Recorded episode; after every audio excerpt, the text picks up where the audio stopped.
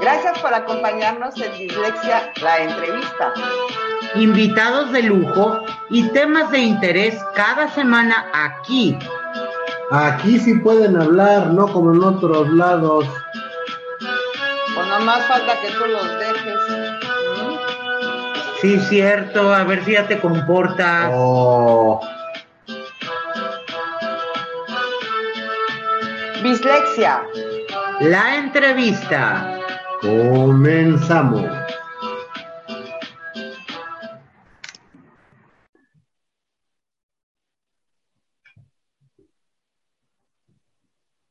Bienvenidos, muchas gracias por acompañarnos a esta emisión de Bislexia, la entrevista, con sus anfitriones, coanfitriones, copropietarios Ceci Colombo, Yay. Clau Cortés, ¡Yay! ese Jason, no como de Jay. Y hoy tenemos a un invitado que prácticamente ya lo tenemos inventariado junto con el programa. Es un amigo al que queremos mucho, al que sabe mucho. Y para no darle más vueltas, el maestro Paul Raven. Bienvenido, maestro. Yay. ¡Yay! Supongo que tendré que decir Jay. ¡Yay! ¿Es correcto? ¡Yay! Es que, es que ya eres parte de la casa, entonces sí, te toca decir pues, Jay, pues. Adelante, muy bueno. Genial, maestro. Estas fechas próximas a estas celebraciones, conmemoraciones en México, el Día de Muertos, tienen una connotación eh, tradicional religiosa, pero nosotros te invitamos para que nos hagas el honor de hablarnos de todos esos orígenes de, de la fiesta, de, de la celebración de todos los santos, que definitivamente no nace en México. Entonces, queremos que nos hagas el favor de, contarnos. Ya sabes que te vamos a interrumpir cada tres minutos. Que nos hables, por favor, acerca de Halloween. Halloween. Bueno, hay una cosa y es que el auditorio debería saber que en algún momento comentamos la posibilidad de que fuera el Día de Muertos o el Halloween. Y en este caso, a petición mía, se manejó la postura de Halloween. Yo quisiera aclarar antes, pues esa cuestión antes de, empezar. Pienso que es una de las celebraciones más incomprendidas, menos entendidas, sobre todo eh, en el ámbito de México, porque mientras que unos la asumen, pues como parte de las tradiciones e inclusive pues se ha hecho la venta de todos los elementos de el Halloween en distintos lugares de las ciudades y se ha comercializado mucho y se ha asumido bien. Por otro lado, existe un sector de personas que consideran, ay, el Halloween, tradición ajena, eh, extranjera, eh, eh, en contra de todas nuestras tradiciones. A mí me gustaría que con un panorama más abierto, quizás lo repensaran. Digo, cada quien está en la libertad de tener su propio punto de vista al respecto y siguen considerando que es una serie de tradiciones ajenas, está bien, pero al menos que tengan un poquito de conocimiento al respecto. Y esta fue la razón por la cual el Halloween, en este sentido. Y está sensacional porque vamos más allá de lo que muchos eh, protestamos, me incluyo, que es puro consumismo, que son fiestas ajenas, que, eh, en fin, le hemos dado un sentido más comercial al Halloween, pero realmente todo esto tiene un, un trasfondo muy poderoso. Efectivamente. Y pues ha llegado el momento de empezar a ver un poco el velo de las sombras sobre esto. Y bueno, aprovechando la entrada de las leyendas del cuervo, sean bienvenidos a las sombras. Vamos a entrar a las sombras del Halloween. Perfectísimo. Gracias, maestro. Hacia el 31 de octubre, que es una fecha muy importante, se ha situado lo que es el Halloween, pero en realidad esta celebración se viene desde los tiempos de los celtas. esta celebración celebra, eh, válganos la redundancia en este caso, el inicio de lo que viene a ser una época muy especial para el pueblo celta. Es el momento en que se está realizando la cosecha, es el momento en el que, por causa de esta dependencia que había de los hombres en relación a la agricultura, no sabían si, para decirlo muy claramente, iban a vivir o iban a morir. ¿Por qué? Porque no siempre la cosecha era buena. Entonces, si no tenían suficientemente cosechado, morían muchos durante esta época. Entonces es una época que está muy relacionada con toda la idea de la muerte. Es una época sombría. Así que necesariamente podemos ver que la primera relación entre esta festividad de Samhain y la muerte está suficientemente justificada. La palabra Samhain significa el final del verano.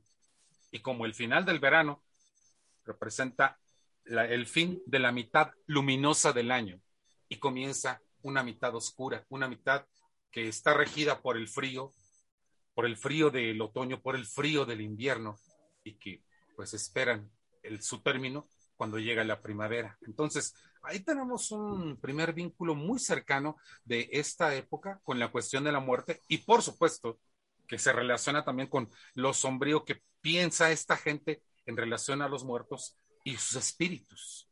Como todo pueblo, también tenían sus propias tradiciones para poder aquitar a los espíritus y pues el pueblo de los celtas no era la excepción en este sentido. Entonces, estaban muy vinculados con ello y tenemos el primer vínculo de una celebración en esta época que tiene que ver con los muertos. Y también nos dio un elemento de forma curiosa relacionado a la situación de los murciélagos, que pues en estas fiestas a todo el mundo le encanta traer murciélaguitos, estar disfrazados de murciélagos, cosas por el estilo. Los murciélagos provienen de esta fiesta porque para poder celebrarlas se encendían hogueras. Y no pierdan de vista esta cuestión de las hogueras, ¿eh? porque es bien importante, es bien interesante. Las hogueras atraían insectos. Los insectos, pues, sean la comida de estos animalitos que son los murciélagos. Entonces, por lo regular, alrededor de las hogueras flotaba una cantidad eh, incontable de murciélagos. Por supuesto que si nosotros nos ponemos en ese lugar, en ese momento, digo, muchas de estas tradiciones hay que entenderlas estando ahí mismo en el lugar o suponiéndose ahí en el lugar para entender qué era lo que veían los antiguos. Entonces, imaginen qué tan sombría debe ser una celebración en la cual hay hoguera, hay murciélagos, hay gente cantando alrededor de estas hogueras. Por supuesto, no es de extrañar que la Iglesia Católica considerara esta tradición profana prácticamente como una misa negra, porque si a ustedes les han hablado de todas las cuestiones de lo que son las misas negras, prácticamente podemos estar muy en claro que esto tiene todo el aspecto de una misa negra y sin embargo no, lo es, una misa negra. Entonces, el, aspecto de los murciélaguitos que, que efectivamente de goma, los caricaturizamos y los pegamos en cualquier parte, en todo momento y en todo lugar. Igual yo creo que han dado eh, o dieron pie al inicio de muchas otras, eh, llamémosle, de monstruos míticos, de, leyendas, de seres que escaparon más allá de nuestro entendimiento, más allá, y llegaron más allá de nuestra, a nuestra imaginación y les dimos una forma, pues hasta humana en muchos casos. Yo no descartaría en absoluto que muchas de las historias sobre, sobre el vampiro se empiecen a dar a partir de estas circunstancias. Digo, el vampiro ya es un tema más amplio y sin embargo también lo vamos a tocar porque se integra a la celebración. El vampiro forma parte de esta celebración y bueno, hasta en aspectos, según pude descubrir, eh, aspectos muy interesantes. El, los disfraces, adelantándonos un poquito a lo que vamos a platicar en un instante, eh, que ahora se diseñan, pues ya no se trata de monstruos, sino que, por ejemplo, cuando hablan las mujeres que se van a disfrazar de vampiros, se disfrazan de vampiresas sexys, sí, así de es. sexys, y todo lo demás sexy, bruja sexy, Sopilote sexy. Si es que eso es posible en alguna realidad virtual, sí, también hay sopilotas sexys. En Parece algún que- multiverso. en algún multiverso, ya ve que Sí. vuelan alrededor de los palacios, ¿no? Por ejemplo, ¿no? Pero, eh, no, No, no pero hay encuentro. pilotas que sí espantan. Que sí Ah, no, espantan. sí. No, sí, es- esa, esa no es sexy. Esa sí da miedo. Eh, Entre otras cosas da miedo. Maestro Paul, ¿cómo va evolucionando esta celebración de los pueblos celtas? Estamos hablando muchos siglos todavía antes de Cristo. Así es. ¿Cómo, cómo va para- evolucionando? Exacto. vámonos para allá precisamente, porque es lo que sigue. Eh, la iglesia, cuando empieza a ver que el Samhain es un festival que celebran mucho, no daba con la idea de cómo combatir esa tradición. De verdad. Era una celebración multitudinaria, una celebración que llegó a hacerse muy indispensable para los pueblos en aquella época, hasta que curiosamente la iglesia que como sabemos evoluciona del imperio romano, encontró a partir de un festival que tenían los romanos la oportunidad de crear una celebración que pudiera hacer frente al famoso Samhain. Esta celebración se le conoció como la Lemuralia o las fiestas de Lemuria. Digo, el nombre de Lemuria es complejo porque sabemos que se refiere a una serie de mitos que corren alrededor de un continente que no ha sido descubierto y del que se dice que existió hace mucho tiempo, que era la tierra de Lemuria. Pero aquí no hablamos de esto, aquí hablamos de las fiestas de la Lemuralia, en donde se realizaban, fíjense nada más de la palabrita dominguera, ritos apotropaicos. Ok. Eso es. Vamos a decirlo en buen cristiano, ¿no? Son rituales para alejar a los malos espíritus. Este era un día dedicado a tratar de rechazar a las llamadas larvas o larves. ¿Qué eran estos espíritus? Eran espíritus que no se encontraban en ninguno de los reinos, eh, no se encontraban en el reino de la muerte y no formaban parte del reino de los vivos. Entonces, vagaban en la tierra y había días específicos como los de esta fiesta que eh, se celebraba hacia el 9, el 11 y el 13 de mayo según el calendario juliano. Entonces, allá cuando hacían este tipo de rituales para exorcizar a estos difuntos y enviarlos al reino de los muertos. La iglesia toma esta tradición y dice, bueno, pues tiene que haber un día para exorcizar a todos estos monstruos. A esta celebración, fíjense bien que dije 9, 11 y 13 de mayo, ¿de acuerdo? Sí. A esta celebración fue a la que de alguna manera se le empezó a conocer ya como la, como la, como lo que es todos los santos o el día de todos los santos. La iglesia tomó las fiestas de la Lemuralia y con ese pretexto de exorcizar al mal, empezaron a convertir esta tradición a esta situación.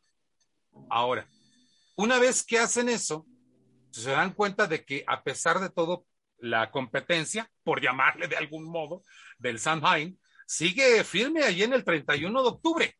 Ah, pues vamos a trasladar este día de todos los santos al primero de noviembre.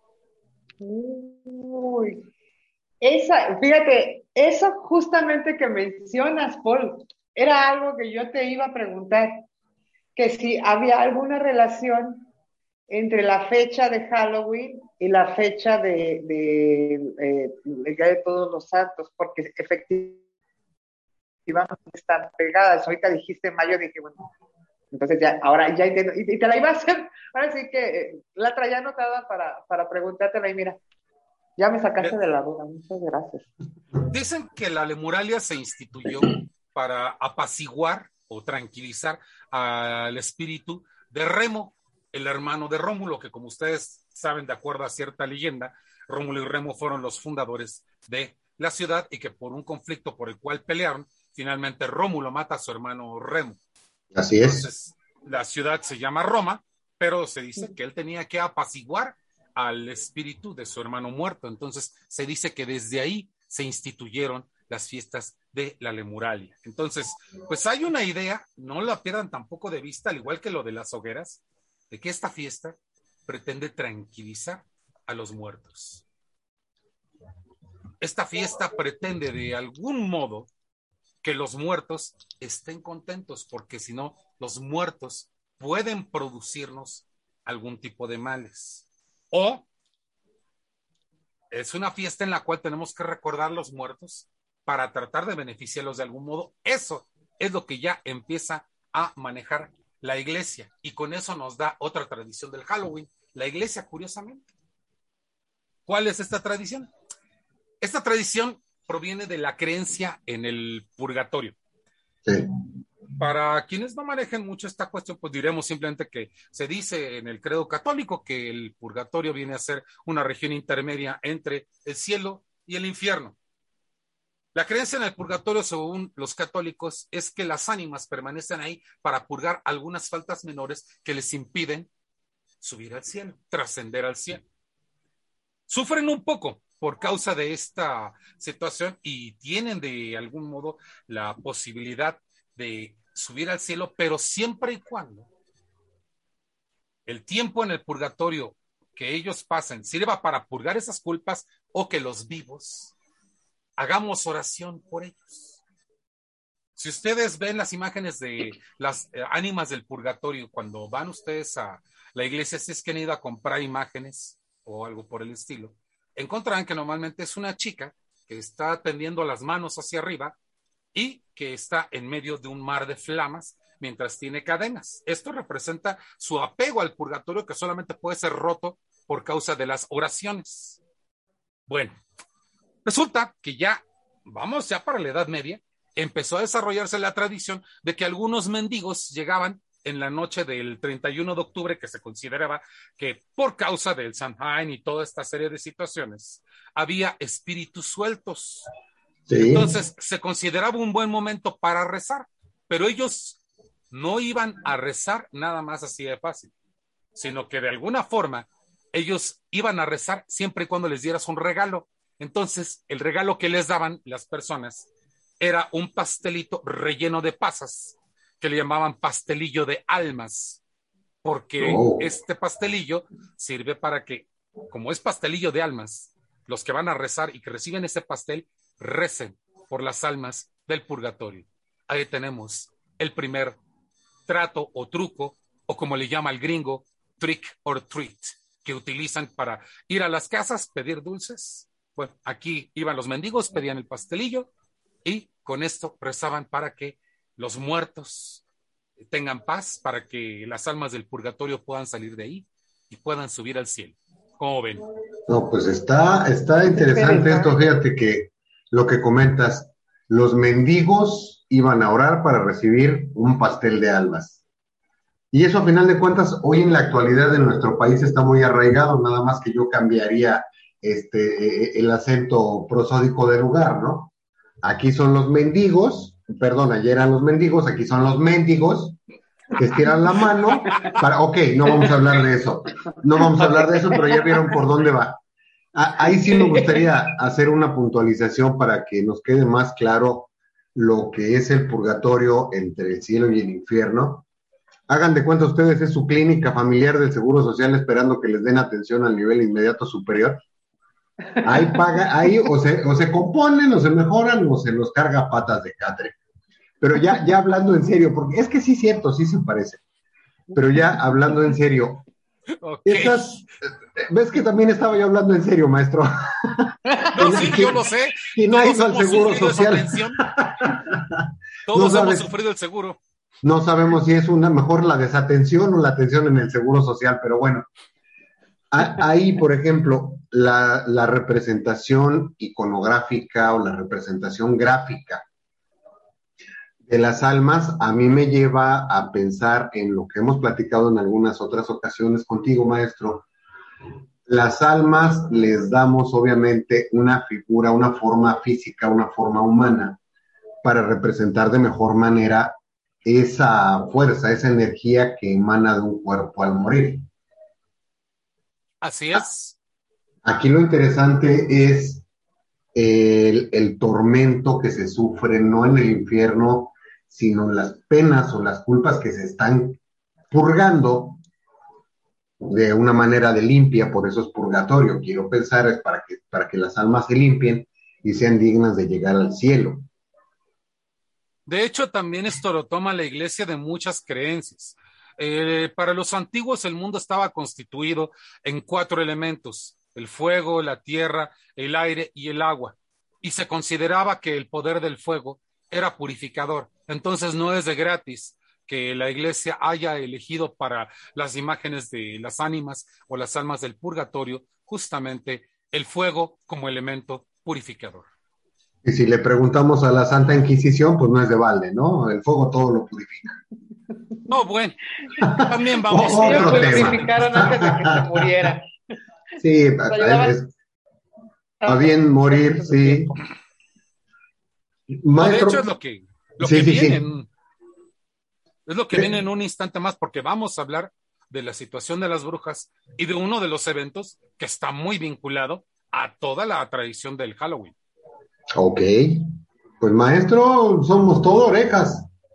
Adelante, pues entonces empezamos eh, tantito eh, en lo que en, lo que vemos también esta situación de las brujas. Bueno, las brujas han manejado por mucho tiempo que son señoras feas, que saben magia, que tienen tratos con Satanás, tienen gatos negros, eh, búhos o y, y que les echan a las pócimas una serie de porquerías como las uñas de murciélago o lentejas rellenas o cualquier cosa que se le ocurre a la Ok.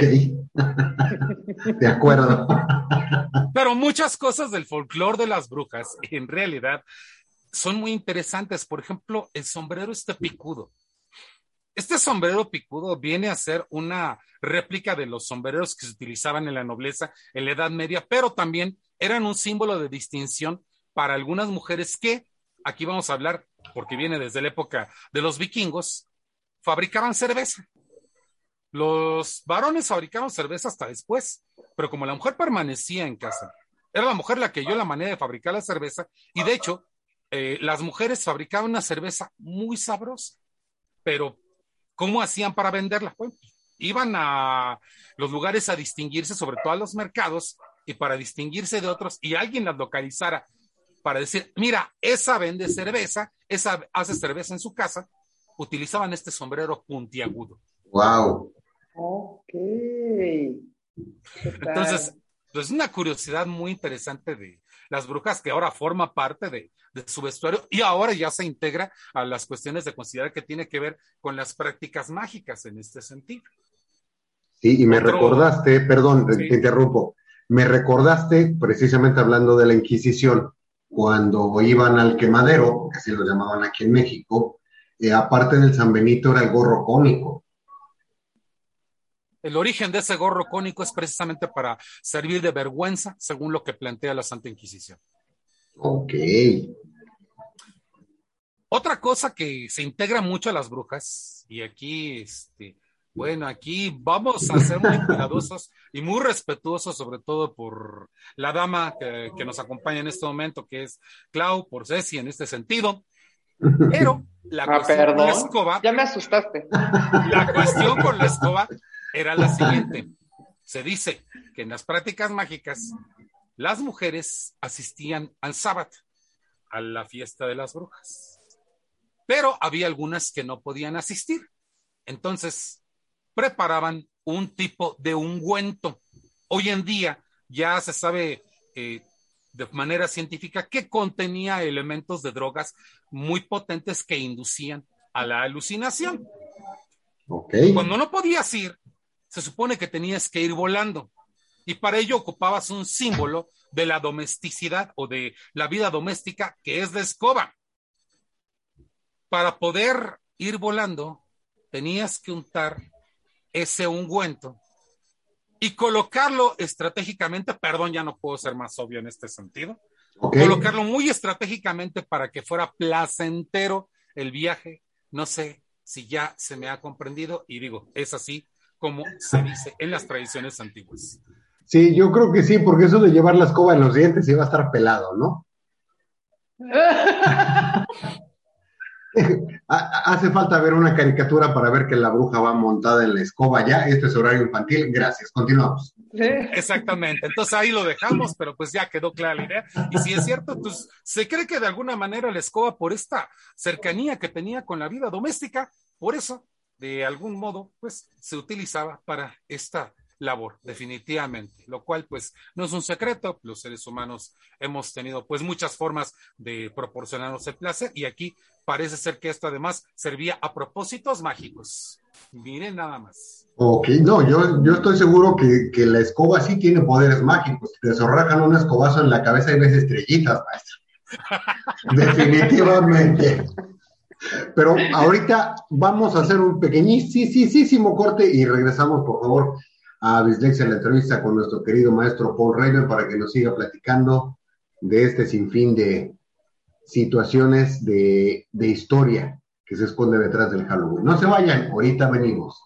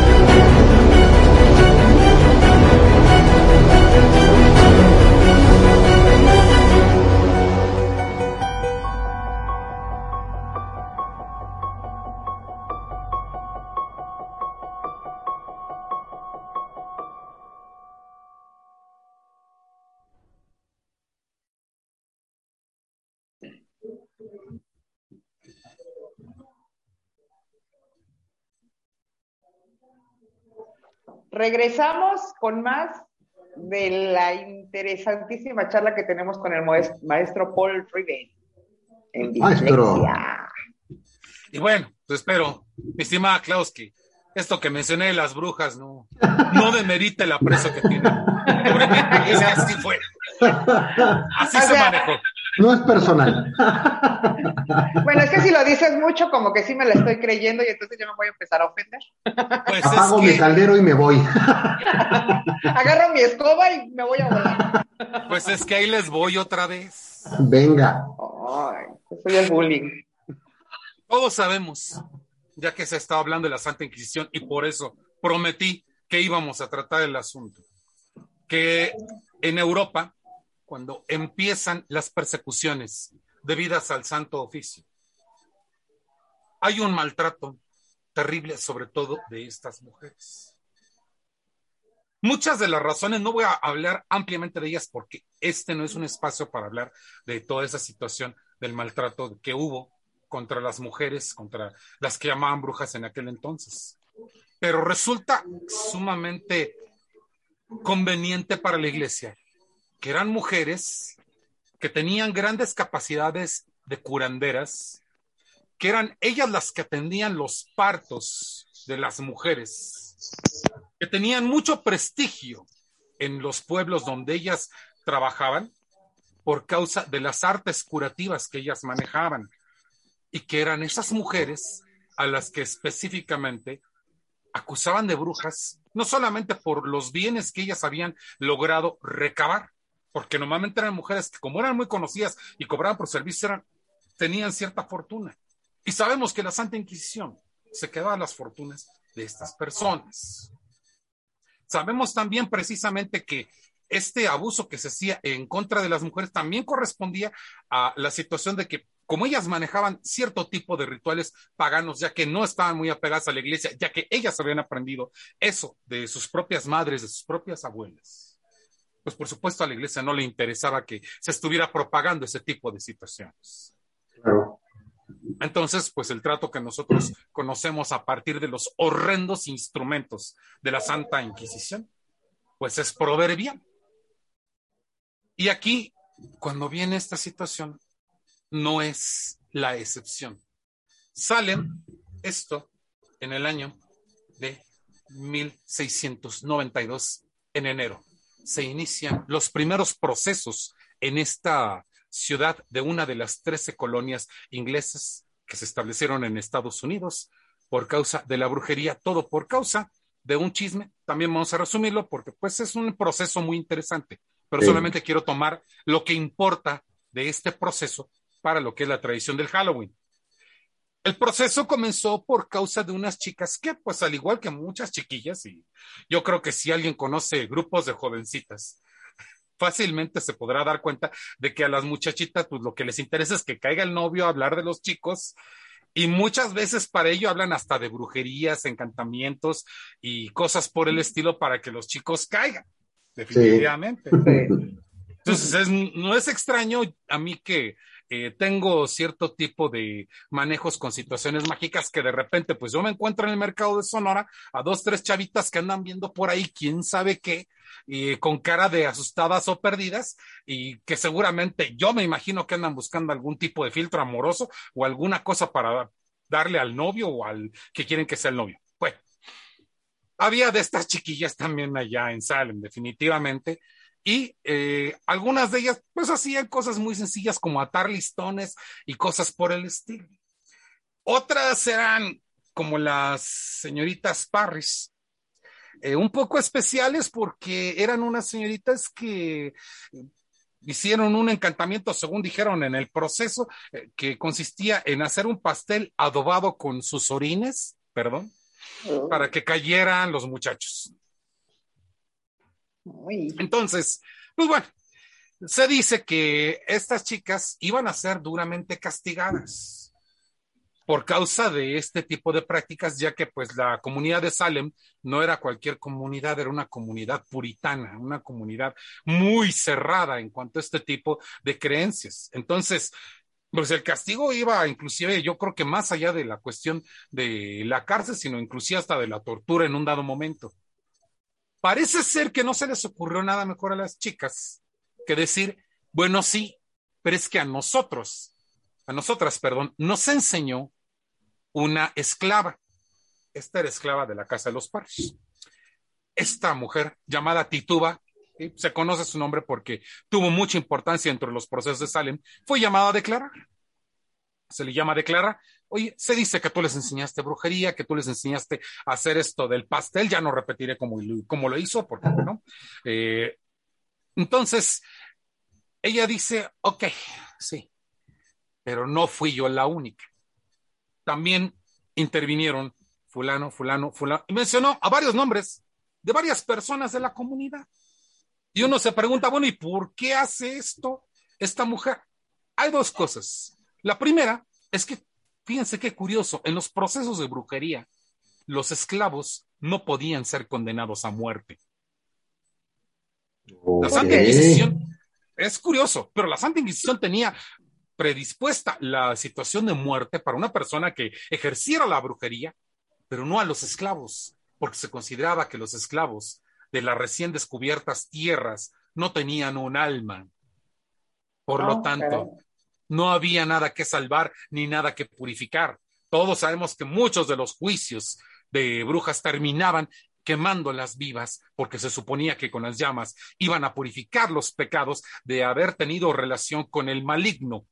Así es. Los esclavos no tenían esa relación. Suertudos. Pues esta Pues suerte Sí. la ocupó Tituba para salvar el pellejo, porque lo único que hicieron fue despedirla de la familia, pero la volvieron a, poner, a disponer otra vez como esclava. Y dijo, pues mientras, es mi venganza. Entonces, el tribunal de Salem empezó a perseguir a todas estas personas.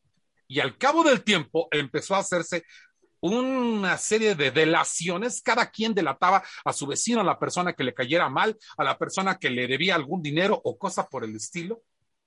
Total que cerca de las fechas de octubre prácticamente era de temer que la turba salía al pueblo con antorchas para ir a las distintas casas de las personas que habían acusado, ya no para juzgarlas, sino para directamente colgarlas en las calles. Una masacre absoluta. Y los juicios no eran mejores.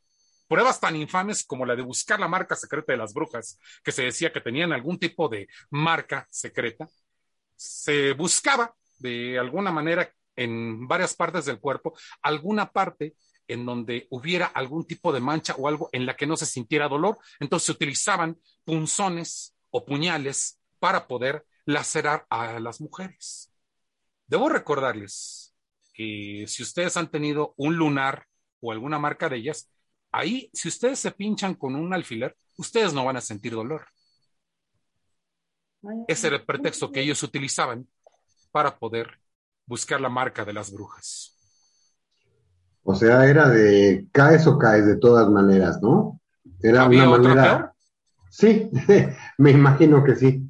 Eh, Recuerdo Ay, sí. aquello de, de la silla, que si la, la bruja sabía nadar, o más bien la condenada sabía nadar, era bruja, y si se ahogaba no era bruja. Pero pues ya se ahogó, ya ni modo, y usted disculpe, ¿no? Pedían por su alma a Dios. Exactamente. Entonces, Ay, esos eran los procesos de brujería en aquel entonces. Esa era la forma en cómo en Salem lo manejaron por mucho tiempo. Se hablaba de que las jovencitas incluso habían ido al bosque, habían estado danzando desnudas y que cuando las juzgaron fingieron una convulsión. Hay que recordar que en aquella época ellos comían cierto tipo de trigo que tenía un componente que, eh, de, de un cierto tipo de grano que es el cornezuelo. El cornezuelo tiene una sustancia que es alucinógena. Entonces no es extraño que algunas personas que se decía que supuestamente bailaban y se convulsionaban y tenían una serie de transportes por causa del maligno, en realidad tuvieran una intoxicación por cornezuelo. Ok. Ahora entiendo por qué hay tanta gente que odia el gluten. Nada que ver, pero se siente feo, ¿no? Yo conozco a alguna persona eh, en la Baficueva, mandamos saludos a todos ellos. Sí, pero no vamos a decir quién para que no se ofenda, ya sabes cuál. Efectivamente. Entonces, cuando termina todo esto, sabemos ahora que la fecha del 31 de octubre es una fecha que, de acuerdo a las festividades paganas, es crítica porque de alguna manera supone una abertura entre el plano de los vivos y de los muertos. Y con el evento de Salem, pues peor aún. Entonces, se empezó a adoptar la costumbre de que para proteger a los niños, los disfrazabas de brujas, para que las verdaderas brujas que vinieran a tratar de vengarse, las confundieran con parte del gremio, es decir, que también consideraran que eran brujas o brujos, y no les hicieran absolutamente nada. Wow. De Ese ahí fue vienen el los disfraces. una parte de todo, lo que viene en los disfraces. Hay que reconocer que los Estados Unidos de Norteamérica tuvieron una influencia muy importante en todo lo que es la situación de los disfraces, pero también le pidieron prestado otra cosa a Europa. Vamos a ella. ¿Se acuerdan que les conté de los pastelillos de las almas? Oh, sí. Bueno, había algunos mendigos que no eran tan nobles ni eran tan buenos rezando, sino que más bien llegaban y directamente te pedían y te pedían nada más porque tenías que darles en esa noche, así de fácil. para que no lo reconocieran mientras estaban haciendo esto, que pues si no les daban lo que, les, lo que ellos pedían, realizaban el vandalismo inmediatamente, se ponían máscaras. Que, entonces esos también eran mendigos, no mendigos. Vaya, bastante mendigos. Sí. Esto se hacía en las zonas rurales de, de Inglaterra y se acrecentó mucho más hacia la fecha del 5 de noviembre ya después de 1606, o sea, estamos hablando del siglo XVII. ¿Por qué marco esta fecha de manera muy clara? Porque también, aunque no se reconozca mucho una parte de la tradición del Halloween, son los desmanes. Y estos desmanes, repito, en Inglaterra y en otras zonas rurales se acrecentaron a partir de esta fecha porque fue la fecha en que ajusticiaron a un hombre llamado como Guy Fawkes. Tal vez mucho de nuestro auditorio no sepa quién es Guy Fawkes, pero si yo les menciono la película The Bee for Vendetta, en este sentido, tal vez ustedes estén ya más en claro sobre quién es Guy Fawkes, por lo menos en su rostro, porque la máscara del personaje de Bee for Vendetta es ni más ni menos en este sentido que la máscara de Guy Fawkes. Eh, Alan Moore fue el creador de esto, que fue un cómic primero y que después le hicieron película. En ella, pues, se habla de este personaje. No vamos a hablar ahorita de la película. Muy interesante, si alguien la quiere ver, pues que la vea. El libro, yo se lo recomiendo, el libro cómic es mucho más interesante, toda la historia en este sentido. Pero vamos a hablar de Guy Fox históricamente. Este señor, eh, Guy Fox, se unió a un grupo de católicos ingleses porque él pretendía en algún momento asesinar al rey protestante de Inglaterra, Jacobo I. La situación religiosa en Inglaterra siempre ha sido sumamente compleja. Entonces, pues Guy Fawkes pretendía asesinar al rey eh, protestante y que en su lugar llegara la princesa Isabel, que era la tercera en la línea sucesoria de aquel entonces. Para ello, el 5 de noviembre estaba planeado que hubiera un motín con el cual se iba a colocar pólvora en distintos lugares del Parlamento británico y se le iba a hacer volar. Este evento, por cierto, lo aprovecha la película, porque la película también habla de que al principio lo que hacen es volar en pedazos el, Parlamento británico. Bueno, entonces Guy Fox desafortunadamente tuvo filtraciones en su grupo, lo denunciaron, no llevó a cabo esta, eh, eh, eh, este motín y por el contrario, pues fue ajusticiado en una forma por demás sumamente cruel. Entonces, al pasar de los años, eh, la gente que era muy leal a los monarcas británicos consideraron que el 5 de noviembre, el día del fracasado motín, se convirtió en el día de las hogueras, en donde ellos se burlaban de Guy Fawkes y del fracaso por haber eh, intentado hacer este motín. Entonces se convirtió un día que al principio fue de vergüenza en contra de Guy Fox. Entonces, este día de las hogueras era cuando se permitían todo tipo de desmanes. Era de alguna manera en Inglaterra como un día para permitir todo ese tipo, eh, tipo de cosas en burla de Guy Fox. Entonces, esta, perdón, maestro, esta película de la purga, que también eh, de alguna manera puede hacer alguna referencia a ese 5 de noviembre. Efectivamente.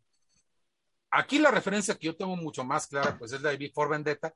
¿Por qué razón? Porque la cultura pop de hoy en día, vamos a comentar muy rápidamente, la recupero para nosotros de esta manera. Recuerden ustedes que en la película de Before Vendetta, esta máscara es la que ahora ocupan estos hackers conocidos como Anonymous. Así es. La idea es precisamente algo que también ha cundido en Inglaterra, de recuperar a Guy Fox ya no como una figura de burla, sino como una figura de rebelión en contra de los órdenes establecidos. Recordemos que en Inglaterra han venido las obras literarias que hablan muchísimo sobre, sobre todo de las cuestiones eh, que tienen que ver con el espionaje. 1984, por ejemplo. Sí, por ejemplo. Un mundo feliz también de Aldous Huxley. Son obras que hablan acerca de esta situación que plantean mucho eh, en Inglaterra, de que se está siendo vigilado, de que hay complots, de que hay conspiraciones que de alguna manera nos están vigilando. En Before Vendetta se plantea exactamente lo mismo. Y por eso, el personaje de Vi, que aquí nunca conocemos su rostro verdadero en la película, precisamente utiliza la máscara de Guy Fox para representar un rebelde en contra de ese orden de conspiración. Entonces, la cultura pop lo ha recuperado hoy en día y también, por supuesto, en Halloween tenemos a muchos Guy Fox caminando por las calles, aunque ellos dicen que son B for Vendetta. Sí, es parte de la ignorancia del pop, perdón. Ah, pero ahí, maestro, ahí tengo una duda.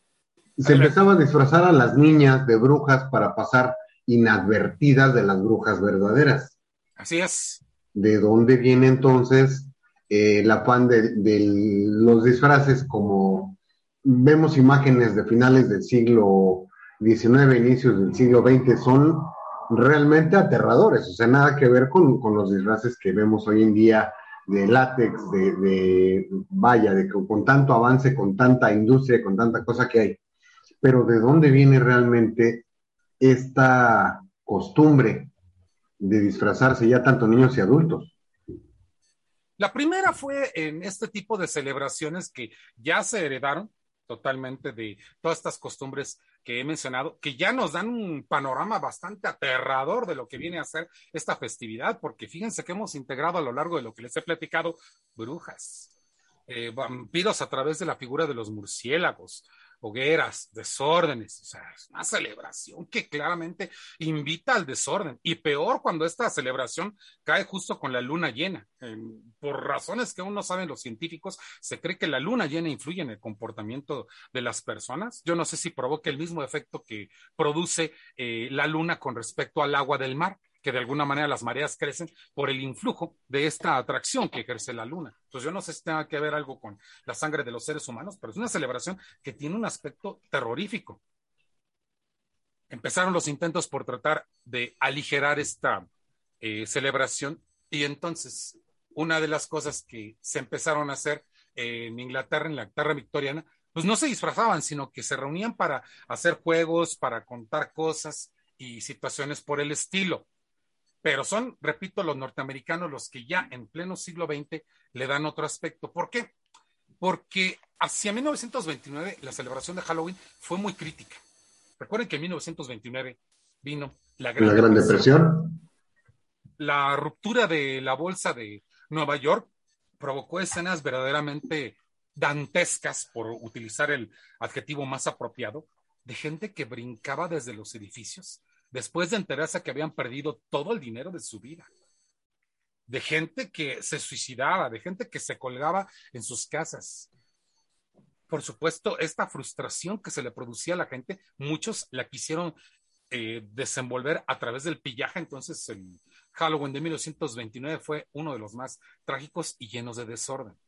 Entonces, pues, las fuerzas del orden público trataron de eh, poner en orden a la gente y para empezar a tratar de educar a los niños de otro modo, empezaron a editar unos libritos que de alguna manera les llamaban libritos de duendes, no recuerdo ahorita el término inglés que utilizaban para denominarlos, en donde les proponían que en la fiesta de Halloween mejor se disfrazaran, jugaran eh, cosas, recuperaban juegos victorianos como este de poner las manzanas en el agua y tratar de pescarlas con la boca, entre otra serie de juegos, y que mejor contaran juegos de misterio en sus casas.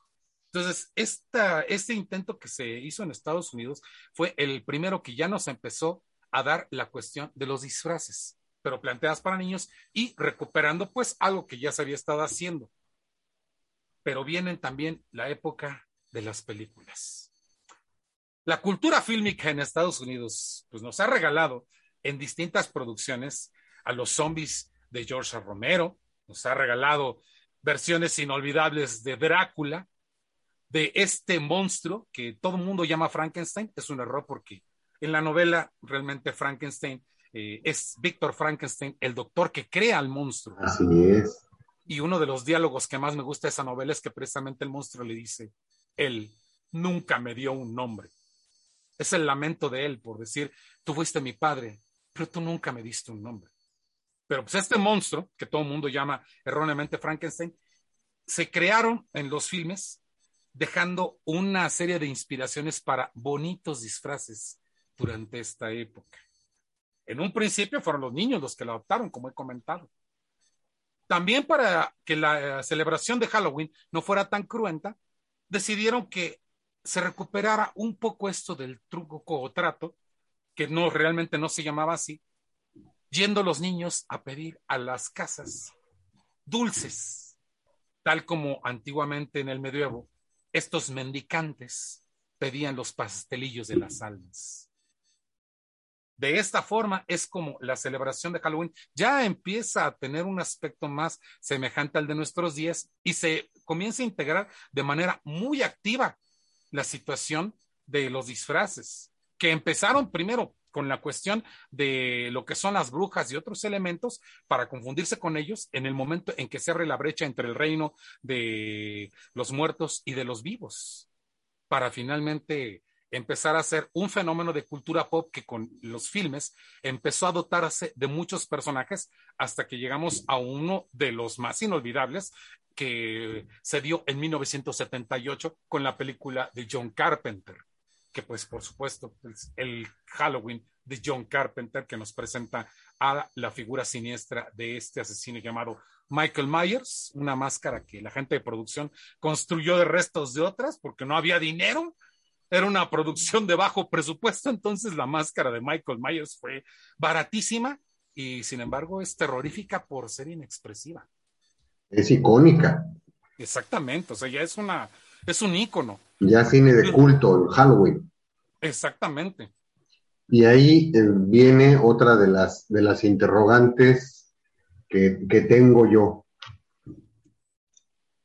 Hemos visto cantidad de máscaras, cantidad de disfraces, cantidad de atuendos que utilizamos eh, en algún momento de nuestra vida durante esas fechas. Hablo como sociedad que estamos recibiendo de alguna manera todo lo que nos viene del vecino del norte. Ahí mi pregunta es, ¿hasta qué punto eh, esto ya es un poquito más cultural, maestro. ¿Hasta qué punto nosotros como sociedad estamos compenetrados o entendemos esa cultura? Yo pienso que en tanto que somos una cultura urbana, hay que recordar que evidentemente, a, pese a las quejas que existan de muchos puristas, pues el Halloween no, no se celebra en, muchos lugares de México por la sencilla razón de que no tienen esta eh, relación en los centros urbanos con ello. Los centros urbanos o los centros fronterizos de nuestro país sí tienen ese contacto, entonces sí lo asumen de algún modo. Entonces lo asumimos en tanto que también somos ciudad, somos una urbe y que este propósito de los disfraces y de toda esta diversión que proviene, pues sí lo hemos asumido bastante, a tal grado que inclusive aquí en México muchas veces nuestros monstruos de Halloween no son eh, como los monstruos de allá, monstruos de películas, sino que también aquí los políticos forman parte Sí, yo los preferiría ver, la verdad, este, en la quema de los Judas, pero bueno. también los hay. Sabemos perfectamente que se crean Judas con las imágenes de políticos y esto ha sucedido siempre en todas las épocas. No es nada más ahorita, es algo que viene de siempre, definitivamente. Entonces, de ahí toda esta cuestión de los disfraces que se integró a la celebración del Halloween, pero proviene de una serie de, de ritos, creencias mágicas. Y curiosamente, eh, una de las que no me han preguntado, pero que de todas maneras les voy a platicar, Por favor. es la de los fantasmas. Oh, sí. Oh, sí, es cierto. Esto viene de una leyenda, vamos a platicarla rapidito, que hay un señor que se llamaba Jack, el tacaño, Stingy Jack, que era un bebedor, se aprovechaba de la gente, o sea, era de lo peor el tipo. Entonces, por ser así, dice la leyenda que el diablo se le apareció y digo, pues, ¿sabes qué? Ya te toca porque ya ha sido mucha maldad la tuya. Ay, no, pues no seas así, hombre. Pues, al menos déjame tomarme una, una última cervecita, ¿no? Pues se toma su cerveza, pero de repente le pasa lo que nos pasa a todos los que bebemos y de repente no nos acordamos que traemos efectivo y crees que no traigo para pagar. La cartera. Sí. Entonces el diablo dice, ¿y entonces qué? No, pues es que pues no me puedo ir contigo si no pago. Este, ten la amabilidad de transformarte en moneda, nada más para que, para, para, para, para que, para que le paguen, ¿no? Pues el diablo es lo suficientemente tonto en esta leyenda para transformarse en moneda. Sí. Se transforma en moneda, Jack toma la moneda, se la guarda en su bolsillo y ahí se queda a Don Diablo porque resulta que Jack tenía escondido un crucifijo ahí. Mira Entonces no se puede librar de él. Mira nada más. Entonces Jack le dice, pues si quieres salir, dam- concédeme 10 años más de vida. El diablo tiene que salir de ahí, entonces, bueno, está bien. A los 10 años va a buscarlo. Y entonces le dice, pues sabes qué, que ya te toca. Oye, pero pues, es que no he probado un último placer que es comerme una manzana. Dame chance, ¿no? El diablo tendría que haber aprendido la vez anterior. Sí. Me parece que fue lo suficientemente tarado como para tragarse el anzuelo completo. Y van al manzano. Jack se trepa al, al manzano y eh, le dice, oye, pero no alcanzo las de hasta allá arriba. Si te traigo la manzana ya dejas de ser. Sí. Se trepa el diablo.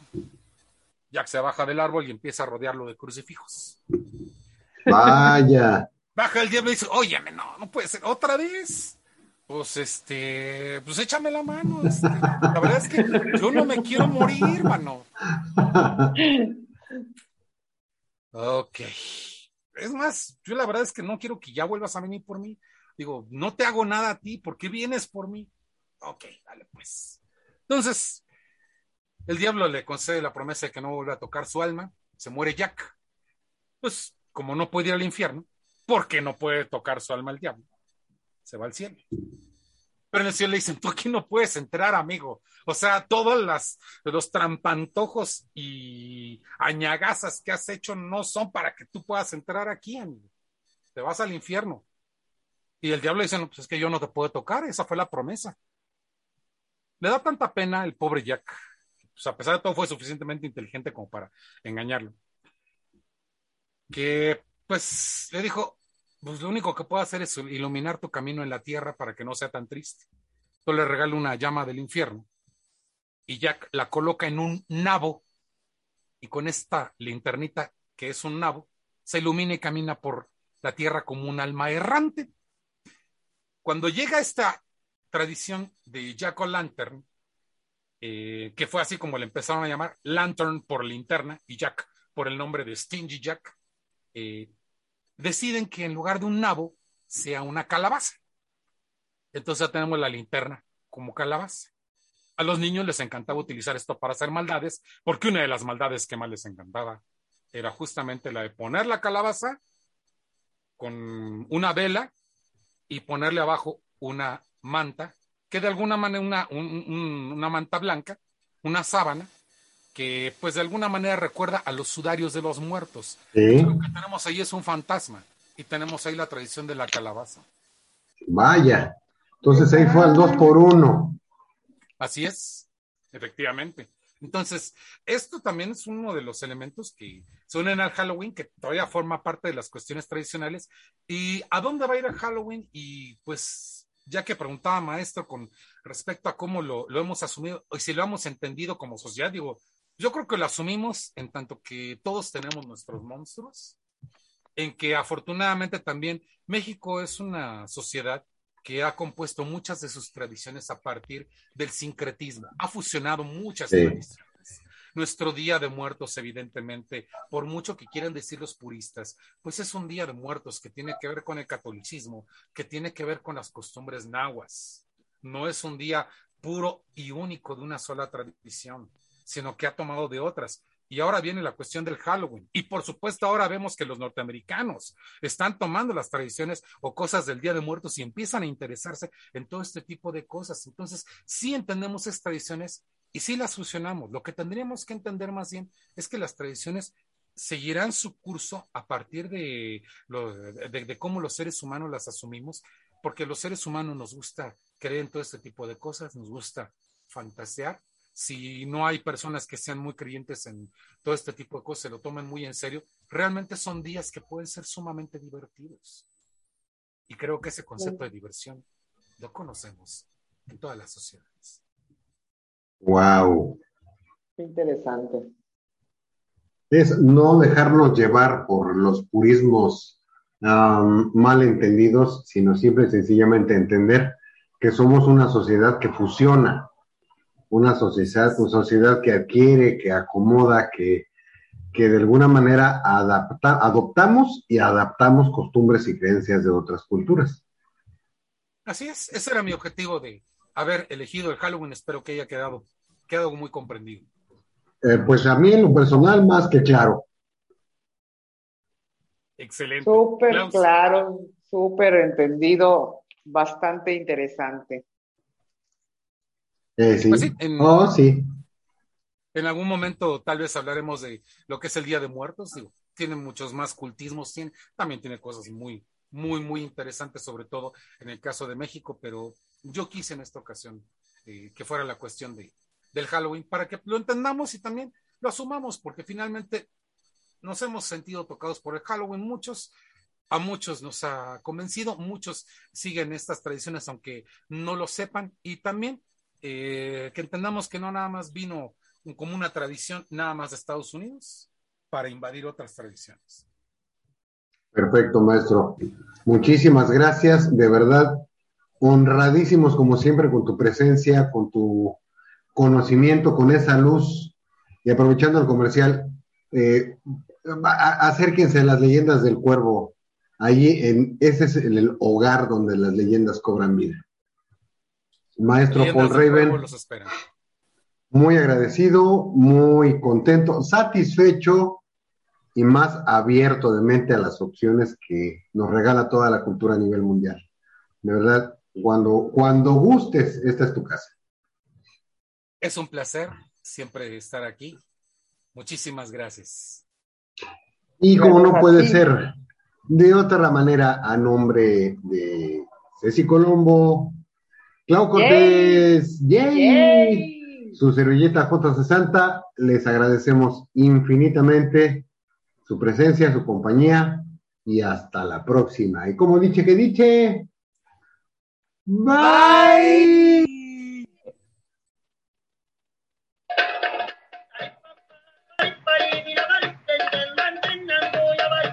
Muchas gracias por acompañarnos en una emisión más de Bislexia.